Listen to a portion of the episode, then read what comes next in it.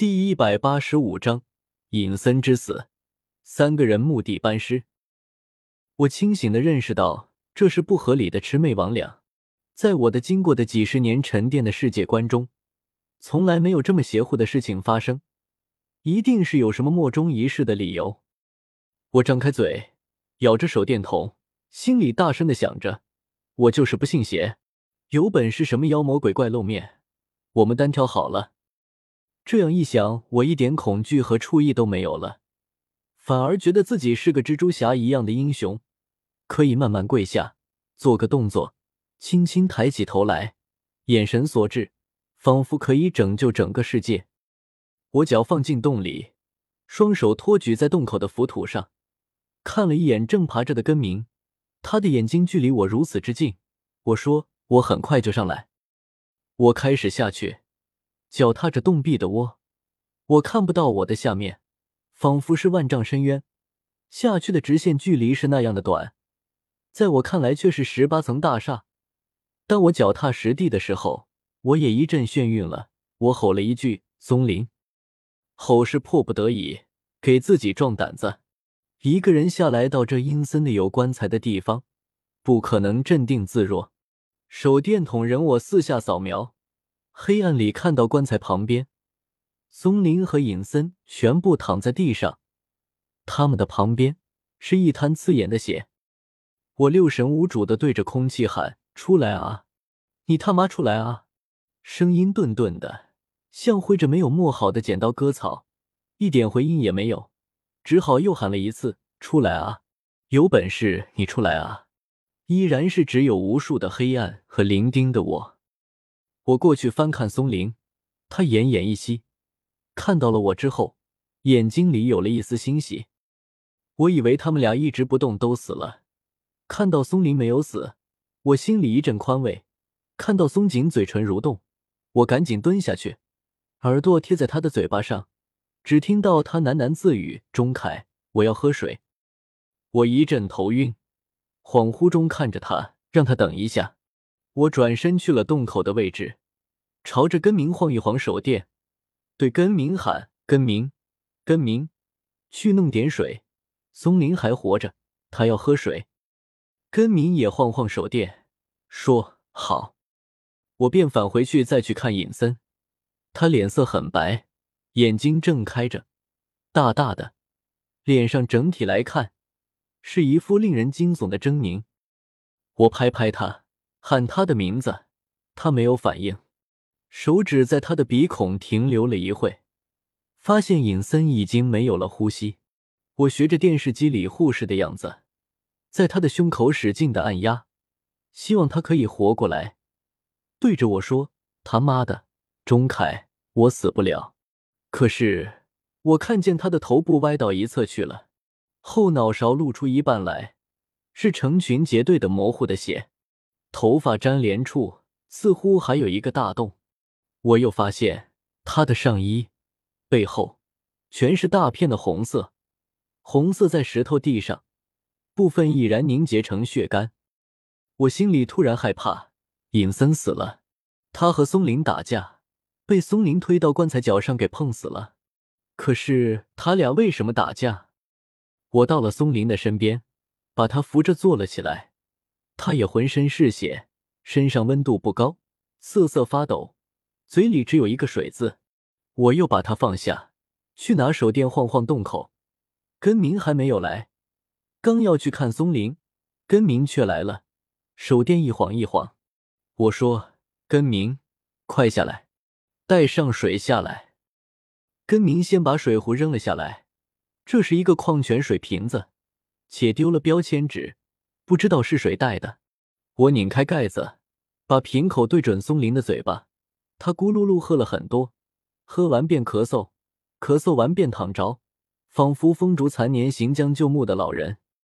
根明下来后，见此情景，站立到无法自主，道：“钟凯，这也松林还活着吗？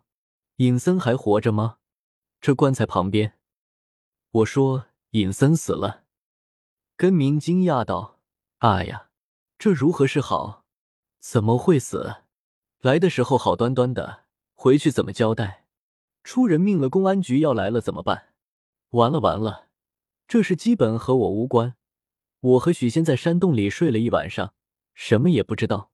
钟凯，你到时候在警察那里一定要给我作证，证明我的清白，不要你虚构，你实话实说就好。我确实是在山洞里睡了一个晚上的吗？我说，你他妈别说了，叨叨，我很讨厌你，你知道吗？你知道有多讨厌吗？我现在就想把你也杀了。根明说：“你杀我，钟凯，没想到你是这样的人。你来呀，我就是死也要捅你一刀。”说着往后退，像演电视剧一样。他非常入戏，以为我真的要杀他，往后退，退了几步，一个趔趄，他回头一看，推到了松林的腿上，身体不平衡。趴在了棺材上，自己吓了自己一跳。我懒得去理他，看看松林的样子，已经有所好转。他嘴里有话对我说：“你俩干什么呢？”但是声音十分低微，我没有听见。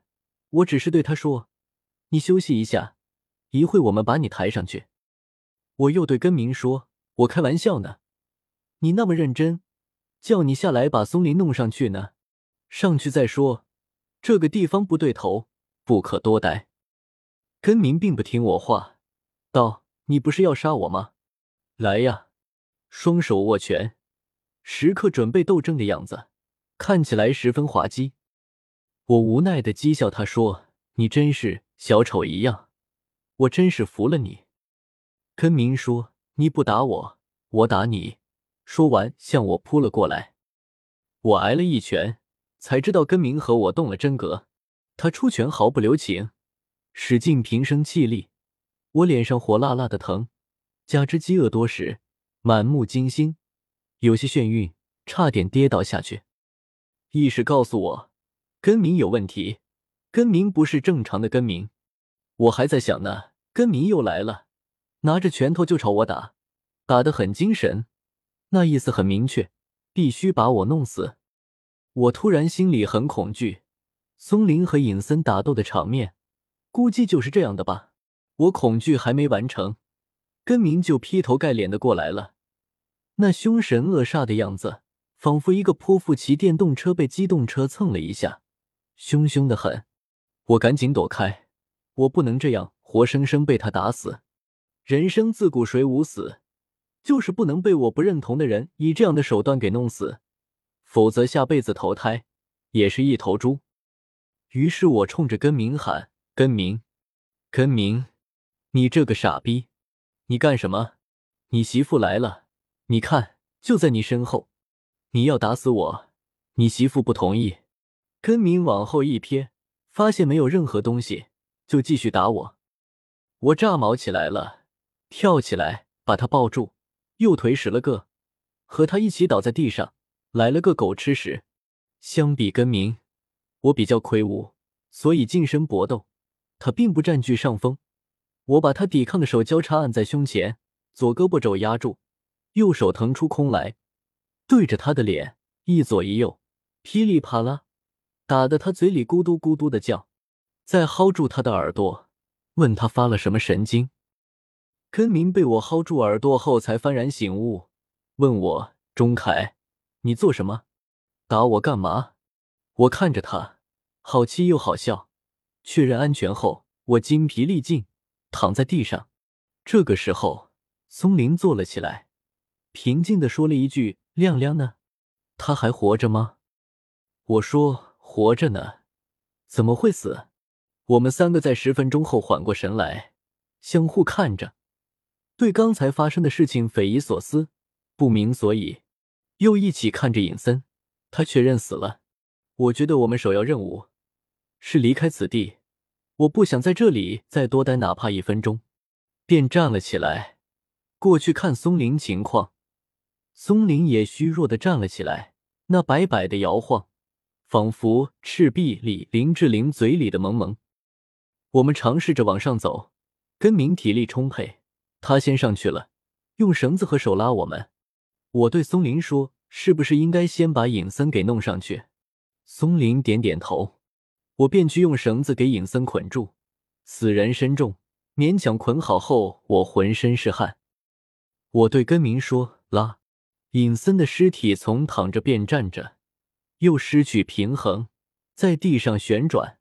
根明闷闷的声音传下来，十分孱弱。我拉不动，我就去用双手顶。冷不防，一片血水从尹森的头颅里给浇灌下来，弄了我一脸。我双目失去了微弱的光明，置身于比墓地更黑的黑暗中。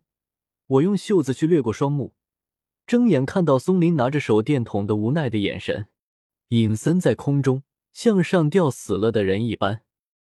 根明还在喊，我拽不动了，我只好再去顶，双手握住尹森的双脚，怼着关节往上送。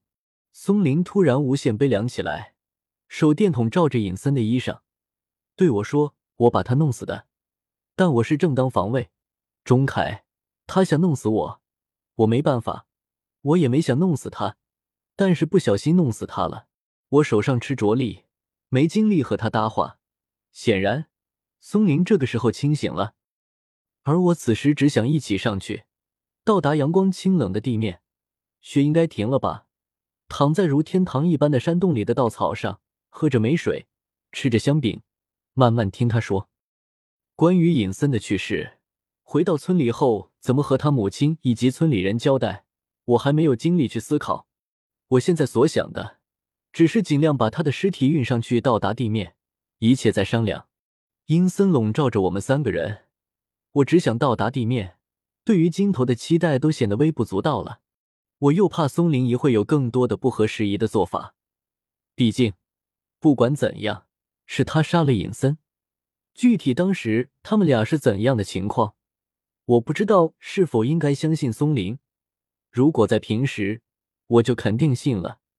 但是现在，他的头脑似乎被什么包裹着，恐惧、狸猫精、鬼神，我不知道。根明又在喊了：“钟凯，用点力！”我踮起脚尖，拖住尹森重重的身，慢慢往上送，血不时的滴答下来，碎在我的脸上。我说：“加油，根明！”根明哆嗦着声音说。好，加油，尹森，我对不住你了。